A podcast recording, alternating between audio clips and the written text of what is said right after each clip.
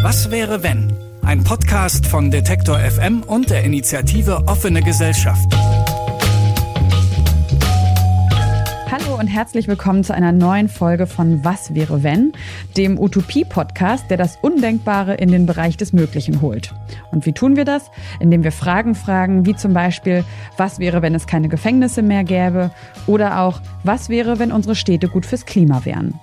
Wir glauben nämlich, dass alles, was wir uns vorstellen können, zumindest auch theoretisch machbar wäre. Und dass es wichtig ist, den Ist-Zustand immer wieder in Frage zu stellen. In dieser Folge stellen wir uns die Frage, was wäre, wenn Technologie uns die Arbeit abnehmen würde? Abnehmen und nicht wegnehmen. Ein kleiner, aber feiner Unterschied.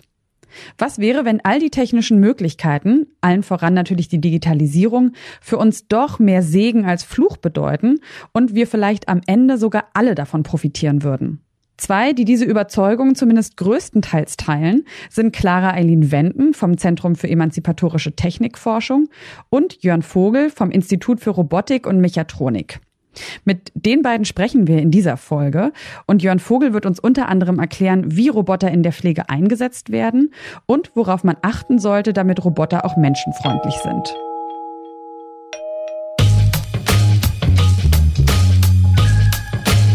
Clara schreibt momentan an ihrer Doktorarbeit zum Thema Agiles Arbeiten und Reorganisation von Arbeitsformen in industriellen Großunternehmen in Deutschland. Außerdem geht sie am Zentrum für emanzipatorische Technikforschung verschiedenen Fragen zu Technologie nach, unter anderem der, wie kann Technologie eingesetzt werden, um allen in der Gesellschaft zugute zu kommen, vor allem auch den Arbeitnehmerinnen und Arbeitnehmern?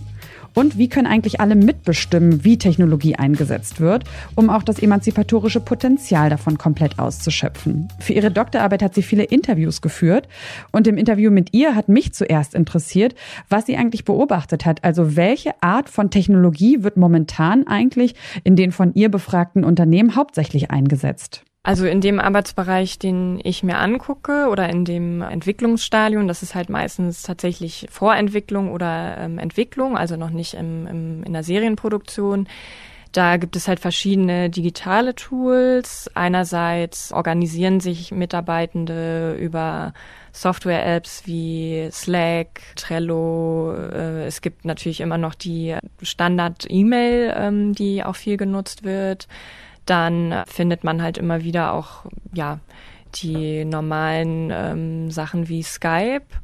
In der Entwicklung, jetzt tatsächlich in der praktischen Entwicklungsarbeit, werden zum Beispiel auch 3D-Drucker verwendet oder CAD-Modelle, die am Computer ähm, entwickelt werden oder benutzt werden. Und das sind halt alles schon ja sehr digitale und teilweise auch automatisierte Tools, also beim 3D-Drucker. Ich meine, klar, dann gibt's Natürlich auch, ähm, wenn man jetzt in den Serienprozess geht, Roboter oder bestimmte automatisierte Maschinen, die ähm, angewendet werden. Das war ja ursprünglich das Ziel, vielleicht auch den Arbeitsprozess zu erleichtern, dass es eben nicht mehr vom Mitarbeitenden selbst körperlich gemacht wird, sondern eben jetzt vom Roboter gemacht wird. natürlich ist es gleichzeitig auch im Interesse der Produktivitätssteigerung, mhm. ähm, Effizienzsteigerung, alles auch eher dann Interessen, die ähm, auf Seiten der Unternehmensführung mhm. ähm, liegen. Und das ist eher so, würdest du sagen, der Trend schon, dass Technologien in der Regel eher von, von oben kommen noch? Oder beobachtest du auch, dass Mitarbeiter vielleicht darauf hindrängen, dass gewisse digitale Technologien eingesetzt werden, damit sie sich das Leben erleichtern? Ich denke mal beides oder würde sagen, dass es beides ähm, stattfindet. Teilweise wollen Mitarbeitende auch gar nicht mehr E-Mails schreiben, sondern sagen eben, sie wollen alles nur noch über Slack ähm, machen, weil das eben viel kompakter ist. Da stellt sich manchmal auch die Geschäftsführung dagegen oder ähm, TeamleiterInnen weil die diese Tools teilweise auch gar nicht kennen. Und ähm, da findet schon häufiger auch ein Konflikt dann statt. Also gerade auch bei so Gestaltungsfragen, wie soll ähm, die Technologie eigentlich dann eingeführt werden. Das machen dann ja auch Gewerkschaften oder Betriebsräte, die sich dafür einsetzen, dass sie eben Arbeitnehmerinteressen vertreten. Teilweise gibt es aber eben auch in der Geschäftsführung oder auf der oberen, oberen Management-Ebene oder in Projektleitungsfunktionen auch die, ja, das Interesse daran oder das Bedürfnis, dass man auch neue Arbeitstools oder eben so digitale Tools auch einführt. Mhm. Und das ist natürlich gleichzeitig auch getrieben von dem Diskurs, der gerade stattfindet, auch in den öffentlichen Medien, Digitalisierung von Arbeit, Arbeit 4.0, Industrie 4.0, das mhm. sind natürlich alles auch so Buzzwords, die einen Einfluss auf die Unternehmensstrategie und auch auf ähm, die letztendliche Arbeitsprozesse haben und dementsprechend reagieren natürlich auch ähm, jetzt sowohl Mitarbeitende als auch ähm, ja Leute in der oberen Managementreihe auf diesen Diskurs auch und auch darauf, was vielleicht schon für Erfahrungen gemacht wurden, die sie halt im äh, öffentlichen Diskurs mal gehört haben. Und inwiefern kannst du das sagen? Wie, also inwiefern reagieren sie darauf? Mit mehr Technologie oder mit weniger? Oder mit anderer? Ob es jetzt mehr oder weniger ist, weiß ich nicht. Aber gerade so zum Beispiel dieses Beispiel Slack einzuführen oder es gibt ähm, eben jetzt auch in einigen Unternehmen die Idee, in der Wartung Tools einzuführen, die vorher einfach ganz banal über Excel-Tabellen gemacht wurden, jetzt über eine Software-App äh, zu mhm. machen. Und das wird dann halt tatsächlich, also es gab, gibt jetzt so Testprozesse auch, die da ähm, durchgeführt werden, die diese Software ausprobieren, also so bestimmte Testteams, die das dann ähm, anwenden. Und das soll aber dann eigentlich in einem ganzen Unternehmen auch eingeführt werden. Und das natürlich teilweise aus äh, dem Interesse heraus, dass das die Arbeitsprozesse und auch die Produktionsprozesse äh, beschleunigt und effizienter macht, weil das in Excel einzuschreiben und ähm, das dann rauszulöschen mhm. und was Neues reinzufügen, das ist natürlich alles sehr äh, mühselig. Und wenn das jetzt über eine Software-App gemacht werden kann, ist natürlich spannend und die wurde halt jetzt teilweise auch im Diskurs oder was heißt im Diskurs, die wurde teilweise auch jetzt in den öffentlichen Medien auch schon mal vorgeführt und man erkennt auch jetzt bei Gewerkschaftstagungen, dass die auch darauf reagieren, ähm, dass sie halt merken, okay, sie brauchen auch neue Ideen, wie man eigentlich ja so Arbeit organisieren kann und wie was könnte das sein? Da wird halt auch viel diskutiert. Also mhm. ist es dann tatsächlich das Slack Format oder soll es vielleicht auch was ganz anderes sein? Teilweise ist es ja auch durch jetzt irgendwie Telearbeit oder so Homeoffice oder flexible Arbeitsformen gar nicht mehr notwendig, dass man sich auch jeden Tag irgendwie trifft. Deswegen findet auch viel einfach digital im digitalen Raum statt über Skype for Business oder solche Tools. Und da, wo du es jetzt beobachtest, würdest du sagen, dass die digitalen Technologien den Mitarbeitern eher momentan zugutekommen oder dass sie eher eine Belastung sind? Das lässt sich so einfach nicht sagen, weil ich halt eben schon sehe, dass da ein sehr großes Spannungsverhältnis herrscht zwischen einerseits sehr viel mehr Selbstorganisation, selbstbestimmten Arbeiten, das durch eben solche digitalen Tools äh, möglich ist. Und andererseits herrscht darüber oder löst sich darüber aber auch so ein Zeitdruck aus. Also es werden halt einfach teilweise viel mehr Meetings jetzt ähm, reingestellt, dadurch, dass du natürlich vielleicht auch mehr Zeit hast. Es gibt eine höhere Arbeitsbelastung und dementsprechend auch einen höheren emotionalen Druck oder Stress. Das Stresslevel ist auch höher bei den Mitarbeitenden. Deswegen ist es nicht so einfach, das so äh, zu beantworten. Also ich sehe schon, dass viele Leute, also viele Mitarbeitende das einerseits eben total toll finden, weil das eine neue Art des Arbeitens hervorruft, aber gleichzeitig sehe ich auch, dass die eben ja total belastet sind und immer stressiger eigentlich ihren Arbeitsalltag durchführen. Und ähm, also, weil wir jetzt ja gerade auch viel über digitale Tools gesprochen haben, das ist natürlich auch nochmal ganz interessant zu sehen, dass in der Alltagspraxis das teilweise auch gar nicht unbedingt ja so eine Rolle spielt, die digitalen Mittel, sondern ähm, dass eben auch analoge Technologien eine Rolle spielen und auch immer wichtiger werden, gerade bei agilen Arbeitsformen, die ich mir ja auch anschaue, ähm, werden viele Arbeitsprozesse über Post-its zum Beispiel organisiert, also sehr analoge mhm. Hilfsmittel. Und was ich da erlebe, ist eben auch, dass teilweise die Leute ihre Arbeit auch so strukturieren oder so ähm, auch die Aufgaben auf diesen Post-its dann verteilen. Also es gibt dann im Prinzip so einen Arbeitsplan, wo wöchentlich äh, Aufgaben verteilt werden und auf Post-its dann ähm, Verantwortlichkeiten ähm, niedergeschrieben werden. Und da organisieren sich teilweise die Arbeitenden auch so, dass sie gewisse Aufgaben gar nicht erst aufschreiben, mhm. um eben sich selbst so einen Freiraum auch äh, noch zu schaffen und ermöglichen, was natürlich auch gleichzeitig zeigt, dass sie schon auch unter sehr starkem Druck oder Zeitknappheit ähm, leiden und das versuchen jetzt eben durch gerade auch lustigerweise wieder analoge mhm. Hilfsmittel zu unterlassen oder halt ähm, irgendwie aufzuhalten auch. In dieser ganzen Debatte, das hast du jetzt ja auch angesprochen, geht es einmal um die Frage des, wie viel setzt man Technologie ein, aber eine andere Frage ist ja natürlich auch, wie setzt man Technologie ein? Mit welchem Zweck setzt man sie ein? Setzt man sie ein, weil man ne, den Mitarbeitern das leichtes Leben erleichtern möchte oder setzt man sie ein zur Profitsteigerung? Kannst du das irgendwie einschätzen aus deinen Beobachtungen, mit welcher, mit, mit welchem Impetus in der Regel Technologien digitale eingeführt werden? Das ist natürlich schon eine Frage, die auch gesamtgesellschaftlich ähm, gestellt werden muss. Und also in einem heutigen äh, Wirtschaftssystem, was ja schon auch sehr stark eben darauf ausgerichtet ist, dass es Profit tatsächlich mhm. produziert und Effizienz steigert, sehe ich jetzt in den Unternehmen schon, dass es einfach auch ja.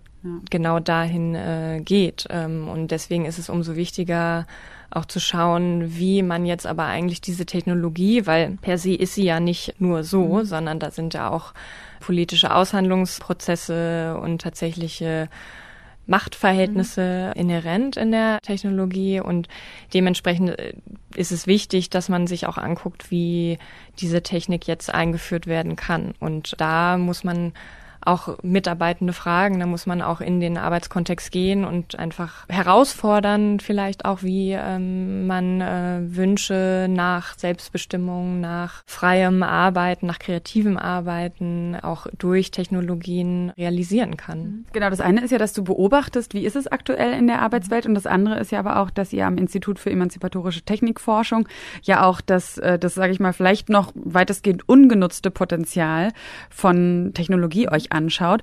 Und was glaubst du denn, also wo sind denn so die Möglichkeiten, wie kann denn zum Beispiel sowas implementiert werden, dass es eben am Ende nicht nur den oben in der Management-Ebene oder denen, die eh schon viel haben und über die Produktionsmittel verfügen können, zugutekommt, sondern eigentlich allen?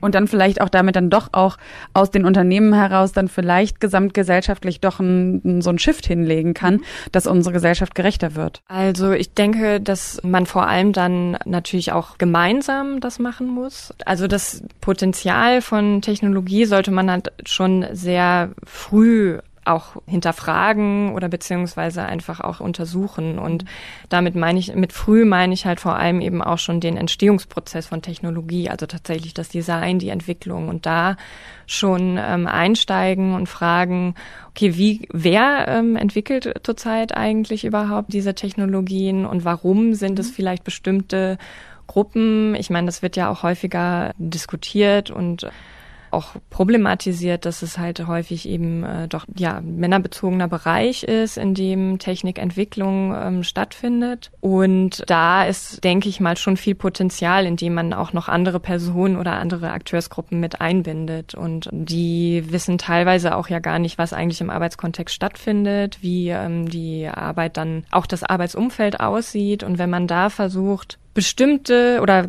einfach möglichst viele Stimmen auch mit einbezieht, die auch vielleicht bisher im Diskurs gar keine Rolle spielen, also auch marginalisierte Gruppen, vielleicht auch diskriminierte Gruppen, mhm.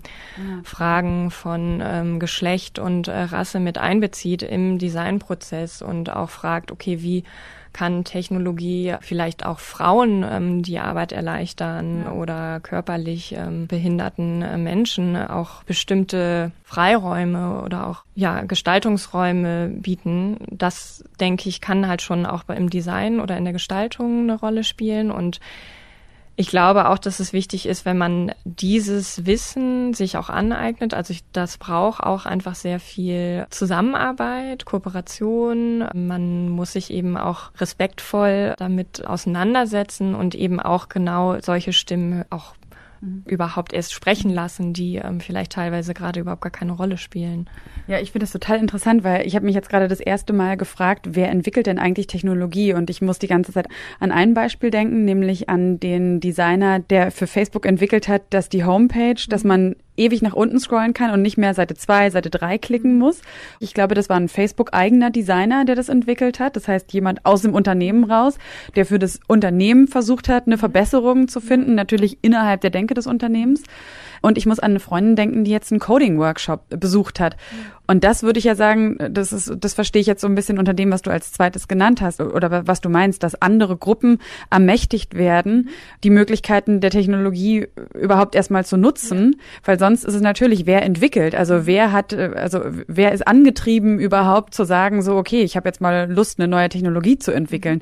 Das ist ja meistens dann auch irgendwie eine Zeit- und Geldfrage und wahrscheinlich wird es ist es doch so, oder? Dass es eher in Unternehmen ja. stattfindet. Ja, klar. Mhm. Und also man kann ja auch im Arbeitskontext sich auch nochmal fragen, ähm, wie sehen eigentlich überhaupt Arbeitsplätze aus? Es gibt ja auch viele Standards, die sich natürlich auch nach bestimmten Wertvorstellungen ähm, orientieren. Mhm. Und diese Wertvorstellungen basieren aber teilweise auch auf einer sehr an einem sehr allgemeinen Verständnis davon, ähm, wie Gesellschaft aussieht, aber ähm, integriert natürlich nicht bestimmte Personengruppen, die daran gar nicht teilhaben können, dadurch ja. auch. Also weil du gerade ja auch das mit dem Coding-Workshop äh, genannt hast, das sind zum Beispiel ja eigentlich ziemlich schöne Gelegenheiten und auch Räume, in denen Personen, die vielleicht gar nichts mit Technikentwicklung oder halt im Softwaredesign ähm, zu tun haben, die Möglichkeit bekommen zu verstehen und auch hinter die Technik zu gucken, mhm. wie wird die eigentlich entwickelt, was passiert da, was kann ich eigentlich als einzelne Person, aber auch vielleicht im Kollektiv mit meinen anderen ähm, KollegInnen überhaupt alles mit dieser Technik und mit den verschiedenen Programmierungsformen ähm, machen und ja. bewirken. Und das zu versuchen, auch im Interesse vieler zu machen und halt, wenn nicht ähm, sogar aller ähm, Personengruppen in unserer Gesellschaft, das ist halt schon ein Ziel, was wir auch im Zentrum Emanzipatorische Technikforschung verfolgen, dass wir eben auch danach fragen, wie wird das Design, von wem wird das designt und wie kann es auch anders ähm, designt werden oder vielleicht auch anders verwendet werden. Also mhm. das sind natürlich dann auch noch weitere Fragen. Also mhm.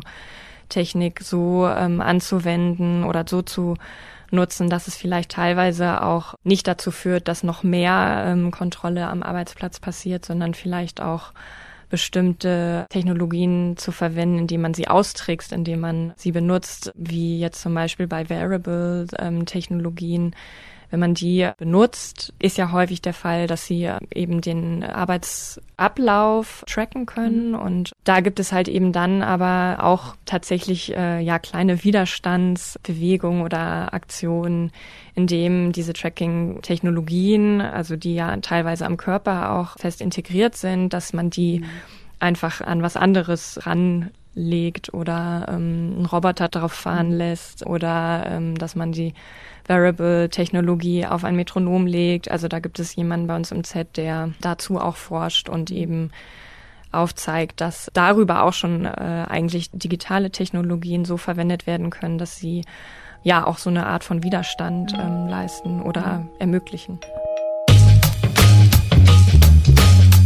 Ist das schon emanzipatorisch? Zumindest ist es emanzipiert im Sinne von selbstständig bzw. unabhängig und hat gerade im Falle der verschmähten Wearables etwas Selbstbefreiendes. Trotzdem habe ich aus dem Gespräch mit Clara mitgenommen, dass ja diese Art von Potenzial, das Technologie eigentlich innewohnt, noch viel zu häufig verkannt wird und sie zumeist einfach als Werkzeug eingesetzt wird, das die herrschenden Verhältnisse reproduziert. Wie sieht es aber dort aus, wo Technologie nun wirklich nicht primär aus wirtschaftlichen Gründen eingesetzt wird, sondern wo sie menschenwürdiges Leben erst möglich macht? Zum Beispiel bei Menschen, die körperlich so stark eingeschränkt sind, dass sie alleine gar nicht überlebensfähig wären. Oder auch bei älteren und pflegebedürftigen Menschen. Und darüber wollte ich mit jemandem sprechen, der in diesem Bereich wirklich mit fortschrittlichster Technik arbeitet. Gefunden habe ich Jörn Vogel, der am Institut für Robotik und Mechatronik am Deutschen Zentrum für Luft- und Raumfahrt daran arbeitet, dass Menschen, die zum Beispiel durch einen Schlaganfall komplett gelähmt sind und nicht mal mehr einen Joystick bewegen können, trotzdem in die Lage versetzt werden, ein Robotersystem zu befehligen und Kommandos auszuteilen. Wie das ganz genau funktioniert, das erklärt er am besten selbst. Wir haben eben da, damals ein Experiment gemacht, äh, gemeinsam mit der Brown University in den USA. Die haben dort das sogenannte BrainGate entwickelt. Das ist also ein, ein Implantat, was im Motorkortex, also im, im Gehirnbereich, der für die Motorik verantwortlich ist, implantiert wird. Und man kann dann dort die Nervensignale auslesen, die dabei entstehen, wenn man sich Bewegung, die eigene Bewegung vorstellt. Und aus diesen Nervensignalen haben wir eben in dem Experiment damals Bewegungskommandos für den Roboter generiert, sodass die Probandin in der Studie eben den Roboterarm wie mit einem Joystick wieder nach rechts, nach links, äh, von sich weg, zu sich hin, äh, rauf oder runter steuern konnte, um ihn frei im Raum zu bewegen und eben auch so ein Greifkommando ähm, auszulösen. Und damit hatte sie eben wieder die Möglichkeit, obwohl sie äh, selber nicht mehr sprechen konnte, um zum Beispiel das Ganze per Sprache zu tun und eben auch mit ihren Händen keinen Joystick bedienen konnte, konnte sie sie trotzdem über diese Nervenschnittstelle wieder den Roboterarm steuern und zum Beispiel eben ein Getränk greifen und daraus trinken. Wenn wir jetzt so, so sich das, das, das ganze weite Feld der Robotik uns angucken, würden Sie sagen, das ist auch so der Hauptschwerpunkt, zu dem gerade entwickelt wird, also an Ihrem Institut, aber auch weltweit gesehen, oder gibt es da ganz unterschiedliche Trends? Also da gibt es sehr, sehr unterschiedliche Trends, aber letzten Endes, was diese ganzen Trends vereint, ist natürlich, dass man mittlerweile in der Lage ist, Robotersysteme zu entwickeln, die äh, mit dem Menschen interagieren können, wo also der Mensch ja, sich dem ähm, Roboter nähern kann, im Arbeitsraum des Roboters sich aufhalten kann oder andersrum, der, der Roboter sich sehr nah an dem, am Menschen befinden kann, ohne dass dort eine, von einer ja, Gefahr ausgegangen werden muss.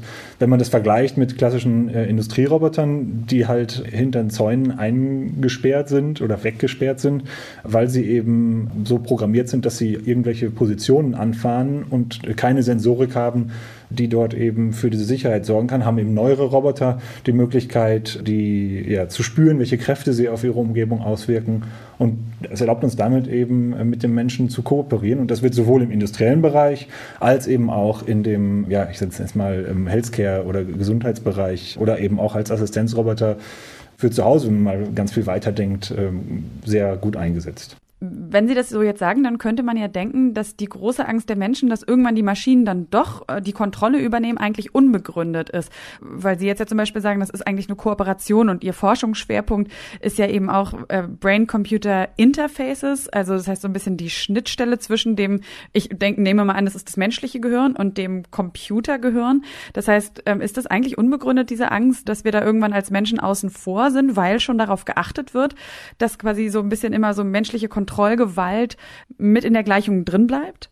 Also in, in unserem Bereich, wo es eben darum geht, das für, für Menschen mit Behinderung als Assistenzsystem zu nutzen, sehe ich das schon so, weil eine Methode, die wir da immer verfolgen, ist, dass der Roboter sich auch nur bewegt, wenn der Nutzer wirklich ein Kommando für diese Bewegung gibt von daher sehe ich das schon, dass man in der Robotik da ein Auge drauf haben kann, dass der Roboter erstmal nur das tut, was der Nutzer eben kommandiert. Und dann ist auch äh, offensichtlich, dass da eben ein, ein Mehrwert entstehen kann, weil man das Robotersystem eben dann für diese Zwecke einsetzen kann. Können Sie nochmal sagen, so für welche Bereiche Sie wirklich einfach auch, ich weiß ja nicht, vielleicht führen Sie ja auch manchmal im Freundes- oder Bekanntenkreis Diskussionen darum. Passiert es, dass Leute zu Ihnen sagen, so, oh, das ist aber doch irgendwie alles so ein bisschen unheimlich und brauchen wir das wirklich? Und äh, so nach dem Motto, die Natur des Menschen und man sollte sich dem eher beugen oder passiert Ihnen das gar nicht?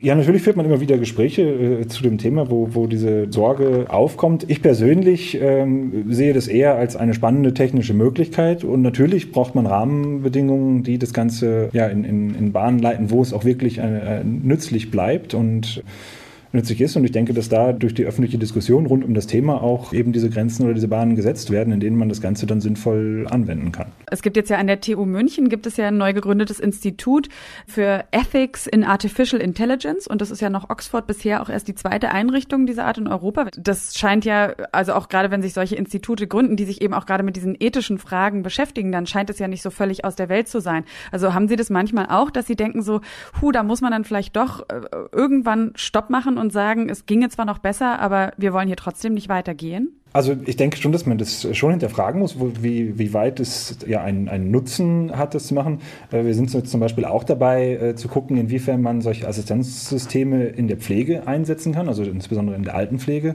Und äh, auch da kann man jetzt gar nicht mal auf die, so sehr auf dieses Problem, dass man die Kontrolle über die Roboter verliert, sondern viel mehr zu der Frage, ist es sinnvoll, dem Menschen jede Aufgabe abzunehmen? Und wenn man jetzt äh, gerade eben im, im, Pflegebereich schaut, nehmen wir Beispiel Altenpflege oder auch Beispiel äh, ähm, nach einer OP, dass man selber sich eben ja auch teilweise wieder bewegen muss, um wieder zu genesen, äh, dass es auch sinnvoll sein kann, dass der Roboter jede Aufgabe von einem übernimmt, sondern äh, man da natürlich auch eine Motivation behalten muss, selber wieder mobil zu bleiben, um eben da die Gesundheit der Menschen auch aufrechtzuerhalten, indem man konkret darüber nachdenkt, wo ist der Einsatz von solchen Robotersystemen sinnvoll und wo nicht. Und wenn, das ist ja manchmal so ein bisschen schwer vorstellbar und Sie haben ja auch schon gesagt, es gibt manche Dinge, die werden die Roboter jetzt auch gerade in der Pflege zum Beispiel nicht übernehmen können. Aber was ist denn Ihre Vision? Also was glauben Sie denn, wo könnte das schon hingehen? Oder wo wäre es auch vielleicht wünschenswert? Also meine Vision dahinter ist, wenn wir jetzt mal das aufteilen, natürlich für die, für die Menschen mit, mit schwerer Behinderung äh, wäre es wünschenswert, dass sie damit einfach wieder eine Möglichkeit haben, äh, selber mit der Umwelt zu interagieren. Wenn man sich das vorstellt, die sind eben auf 24 Stunden Pflege angewiesen. Äh, das heißt, einfach mal für sich selbst zu sein, ist da schon etwas Besonderes und ihnen das wieder zu ermöglichen, dass sie mit Hilfe von einem Rollstuhl befestigten Roboterarm wieder selbstständig die Wohnung verlassen oder betreten können. Das wäre ja schon eine, eine große Bereicherung hinsichtlich der, dem Einsatz in der Pflege in der Altenpflege zum Beispiel wäre meine Wunschvorstellung natürlich, dass, dass sich jeder das im Prinzip selber ähm, bestimmen kann, ob er einen, mit einem Assistenzroboter ja zu tun haben möchte, der ihm etwas zu trinken holt oder aus dem Kühlschrank holt oder eben auf die klassische Pflege äh, mehr zurückgreift, weil da, auch da, das ist ein sehr persönlicher Bereich, da gibt es sehr viele ähm, Unterschiede und sehr viele unterschiedliche Vorlieben und im Idealfall sollte man dem natürlich gerecht werden können. Aber ähm, oft ist es ja auch eine finanzielle Frage. Also jetzt ja schon weiß man ja, wenn wenn, die eigenen Eltern pflegebedürftig werden, ist es ja auch oft für die Angehörigen eine riesige Herausforderung, weil nicht jeder ähm, ältere Mensch hat sich so viel Geld zur Seite gelegt oder hat so eine gute Rente, dass es finanzierbar ist. Und noch ist natürlich jetzt auch nicht vorstellbar, dass es jetzt, dass so ein, sag ich mal, so ein Pflegeroboter so viel günstiger wäre. Aber vielleicht kommt ja irgendwann, glauben Sie, es kommt irgendwann so ein Zeitpunkt oder könnte kommen, wo man sich das wirklich so rein freiwillig entscheiden kann. Ich möchte lieber dies oder ich möchte lieber das, so rein aus so einem persönlichen Gefühlen heraus. Oder wird das auch eine finanzielle Frage sein? Also natürlich auf, mit dem heutigen äh, Blick oder der heutige Stand der Technologie ist es schon eine Reduzierung der Preise absehbar. Also die, die, diese Leichtbauroboter, von denen wir sprechen, mit denen man eben so interagieren kann, da gibt es primär getrieben durch den Einsatz in der Industrie, äh, ein, äh, ja, fallen die Preise für solche Geräte. Äh, das heißt, man kann sich schon vorstellen, dass das irgendwann finanzierbar wird. Äh, auf der anderen Seite sehe ich es eben nicht als der Pflegeroboter, der jetzt äh, die, die Pflege ja, übernimmt, äh, sondern wirklich eher als ein Assistenzroboter, der eben zusätzlich eine, eine Unterstützung äh, bringen kann, ähm, wenn man es jetzt in der häuslichen Pflege sieht, zum Beispiel eben in den Zeiten, wo gerade kein, keine Pflegekraft da ist, dass man eben trotzdem ja seinen Alltag bewältigen kann.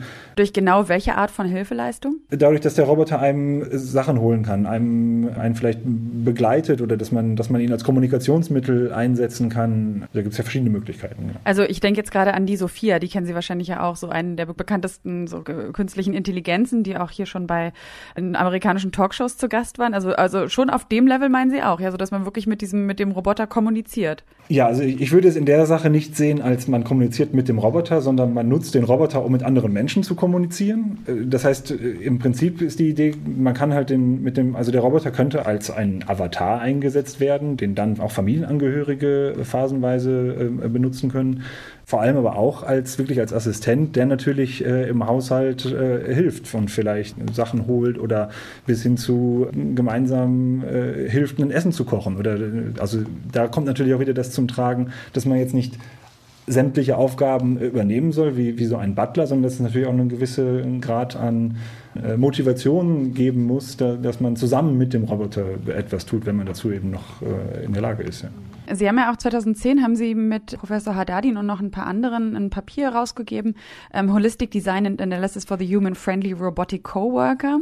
Wie muss man solche Roboter programmieren, damit sie menschenfreundlich sind oder bleiben? Also letzten Endes sollte der Roboter eben vor allem zum Nutzen des Menschen natürlich eingesetzt werden. Dieses Paper, auf das Sie sich da beziehen, da geht es eben vor allem darum, dass man den physischen Kontakt mit dem Roboter sicher gestaltet. Das heißt, dass der Roboter spürt, wenn er berührt wird, dass er äh, eben dann nachgibt und äh, vor allem eben äh, ja, nicht ungewollt irgendwo hindrückt oder Kräfte ausübt.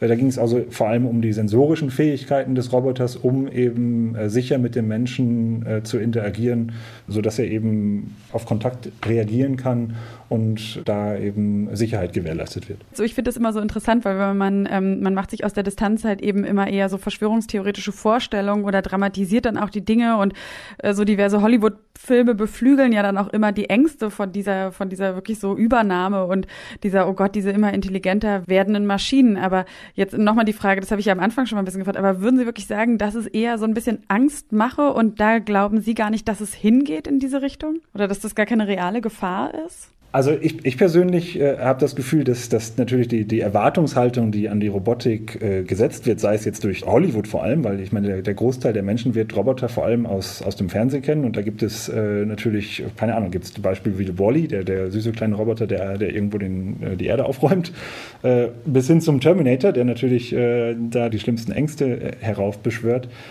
letzten Endes sind wir da natürlich noch, ja, ist das, ist, spiegeln diese Hollywood-Filme nicht die Realität wieder, genauso wie bei vielen anderen Zukunftsvisionen, die dort in, in, in Hollywood verbreitet werden. Und momentan würde ich sagen, man muss eben die, die richtigen Disziplinen dort vereinen, um dort auch einen Nutzen und eine, eine Garantie erreichen zu können, dass die Systeme sinnvoll eingesetzt werden. Und ähm, da kann ich für uns jetzt hier im DLR sprechen, dass wir eben in dem Bereich, wo wir die Roboter in der Pflege äh, anwenden wollen, äh, jetzt auch zu einem frühen Zeitpunkt, wo wir äh, eben noch in, in, der Entwicklungsphase sind, auch schon mit den späteren Nutzern oder den, den Experten aus dem Bereich der Pflegewissenschaften, der Pflegeethik und äh, bis hin zu ja, Mitarbeitern der Pflege, zum Beispiel von, von der Caritas, zusammenarbeiten, um dort eben herauszufinden, was sind sinnvolle Anwendungen, die man mit Robotern in dem Feld angehen kann. Aber es gibt noch keine äh, Richtlinien so ethischer Natur, oder? So einen ganz klaren Richtlinienkatalog, an den sich auf jeden Fall zu halten ist, auf den, also Dinge, auf die geachtet werden muss, oder gibt es das schon? Ich denke, das ist, das ist natürlich eine Frage, die vor allem im Zusammenhang mit KI äh, sehr viel auftaucht, weil es natürlich dort auch sehr viele Beispiele gibt, dass KI aufgrund der Datenbasis, auf der sie trainiert wurde, irgendwelche ja, Effekte oder irgendwelche ja, Schlüsse gezogen hat, die ungewollt waren und äh, man darauf dadurch aufpassen muss, äh, was was die KI letztendlich damit tut. Aber da ist, finde ich, ist auch eine, äh, glaube ich, schon eine gesunde Diskussion darüber. Und da werden ja jetzt auch Gremien installiert. Die, die Bundesregierung ruft da gerade ein Gremium eben ja auch äh, auf, um eben KI zu überprüfen und sinnvoll äh, zu gestalten, ja, damit dort aufgepasst wird, in welche Richtung diese Entwicklungen gehen. Und das ist natürlich sinnvoll. Ja, Dorothee Bär hat ja auch gefordert, künstliche Intelligenz als Schulfach einzuführen. Ähm, ja, ich denke, das ist, also letzten Endes, wenn man sich mit KI oder mit, dem, mit den Methoden dahinter mal befasst, dann ist es schon sehr hilfreich, glaube ich, zu wissen, was da, was da passiert und eben diesen, äh, ja, diesen Mythos KI zu begegnen, indem man lernt, was da eigentlich hintersteckt und dann auch verstehen kann, wo die Sorgen liegen können oder wo, in welchem Bereich man aufpassen muss, was man da tut. Und wo haben Sie Sorgen? Oder haben Sie gar keine Sorgen? also begegnet Ihnen das manchmal in, der, in Ihrer Arbeit, dass Sie irgendwie denken, so, oh, puh, oder dass Sie von irgendwelchen Projekten erfahren, die Ihnen dann doch unheimlich sind? Also un unheimlich äh, kann ich jetzt äh, gerade keine äh, Sachen stellen. Also es gab zum Beispiel mal äh, natürlich irgendwie eine, eine Umfrage, gerade im, im Zusammenhang mit, mit Robotern und KI, dass es äh, natürlich irgendwie Firmen gibt, die, die versuchen, äh, die Grenzsicherungsroboter herstellen. Da gab es ja eben dann auch eine, eine große Diskussion darüber, Roboter, die eben bewaffnet sind oder ähm, wie, wie das zu regulieren ist. Und da, da gibt es auch Regeln zu, wie, was, was dort erlaubt erlaubt ist und was dort nicht erlaubt ist. Aber das ist natürlich von meinem Alltag äh, sehr weit entfernt. Äh, den, den, Bereich, auf dem wir KI verwenden, ist von einem sehr viel kleineren Bereich, wo es um das, ja, die, die Bewegungsplanung für den Roboter geht. Wie er ein Objekt greift, äh, wie er Objekte erkennt mithilfe seiner, Kam seiner Kameras oder eben wie wir die Nerven oder die Muskelsignale von den Nutzern dekodieren können, um zu wissen, was sie mit dem Roboter tun wollen. Von daher sehe ich da sehr, sehr viele nützliche Anwendungen für KI. Und sehen Sie aber auch, dass das mit den Menschen was macht, die die KI oder überhaupt die Robotik nutzen für sich? Also verändert es was? Außer, dass es Ihnen jetzt Dinge erleichtert, aber würden Sie sagen, so jetzt so äh, aus der Mikroebene auf die Makroebene vielleicht schon so schauen, was wird es mit uns machen als Gesellschaft, wenn wir mehr und mehr mit künstlichen Intelligenzen oder mit immer mehr technischen Hilfsmitteln, Begleitmitteln unser Leben führen werden? Also ja, in, in dem Bereich, in dem ich unterwegs bin, sehe ich erstmal sehr viel Positives dem gegenüber. Also wenn man sich das Video anschaut von dem, von dem Experiment mit dem BrainGate, dann wird sehr schnell klar, dass dort Robotik etwas, äh, etwas Positives bewirken kann, indem es eben diese Unterstützung äh, liefert. Äh, wir haben auch einen Bereich hier im Haus, da geht es um die robotergestützte Chirurgie, also dass der Chirurg ein Robotersystem fernsteuert, äh, in der minimalinvasiven Chirurgie zum Beispiel was eben auch äh, Vorteile für die Patienten bringt, weil es eben die, die Operation schneller und mit, mit äh, weniger invasiv äh, gestaltet. Von daher sehe ich da sehr, sehr viele positive äh, Aspekte für diese Technik. Natürlich ist es interessant, wie sich das auf die Gesamtgesellschaft langfristig auswirkt, wobei wir mit der Robotik da mm, ja auch noch ein Stück weit entfernt sind vom Alltag. Also ich glaube, man, die wenigsten sehen Roboter derzeit im, im Alltag, weil es eben auch noch eine relativ junge Technologie ist. Und was sagen Sie, wie lange geben Sie dem Ganzen noch, dass, äh, dass, die, dass die Roboter für alle sichtbar im Alltag stattfinden? wie, lange, wie lange müssen wir noch darauf warten, wäre vielleicht auch die, Frage, bis der Roboter meine Spülmaschine zu Hause ausräumt. Ich meine, ja, ist, den Staubsaugerroboter, den sieht man, den nimmt man wahr und auch da hat sich einiges getan. Es ist schwer zu sagen. Ich glaube, dass es in der, in der beruflichen Welt eher Einzug erhalten wird als in der privaten Welt. Äh, es, es, es kommt im industriellen Bereich. Es gibt Robotersysteme, die, äh, oder erste Versuche dazu beim Einkaufen äh, mobile Roboter zu haben, die einem den Weg weisen zu einem Produkt, wenn ich das nicht finde im Laden da ja, werden sicherlich so langsam die ersten Anwendungen äh, möglich, in denen man Robotersysteme auch im Alltag dann äh, einsetzen wird und wir ihnen begegnen werden. Und welchen und haben Sie einen Staubsaugerroboter zu Hause? Ich persönlich habe keinen Staubsaugerroboter zu Hause, weil ich in meiner Wohnung lauter kleine Stufen vom Flur in die Zimmer habe und keinen Staubsaugerroboter da hochkommt.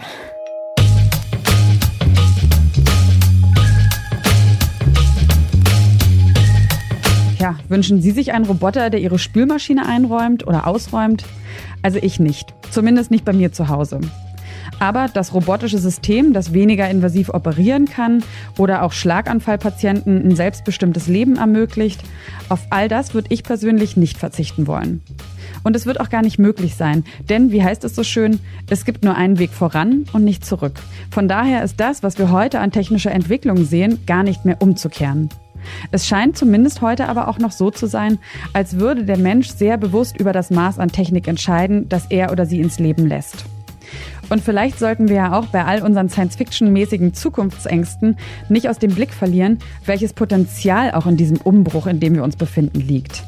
Sei es, dass Menschen mit Behinderungen ein lebenswertes Leben führen können oder auch, dass Menschen, die vorher nicht gehört wurden, plötzlich eine Stimme haben und Gesellschaft mitgestalten können. Clara Eileen Wenden sagte nach unserem Interview noch den schönen Satz, Technologie ist ein Aushandlungsfeld und hat politische Interessenkonflikte integriert. Für mich bedeutet das auch, dass wir alle nicht die Chance versäumen sollten, mit auszuhandeln, mitzuentscheiden. Und genau deswegen recherchiere ich jetzt erstmal Coding-Workshops bei mir in der Nähe und in der nächsten Folge erzähle ich Ihnen dann, welche ich gefunden habe. Und damit sage ich Tschüss und bis zur nächsten Folge, wenn es wieder heißt, was wäre wenn? Ich bin Sarah Steinert und ich bedanke mich ganz herzlich bei Ihnen fürs Zuhören.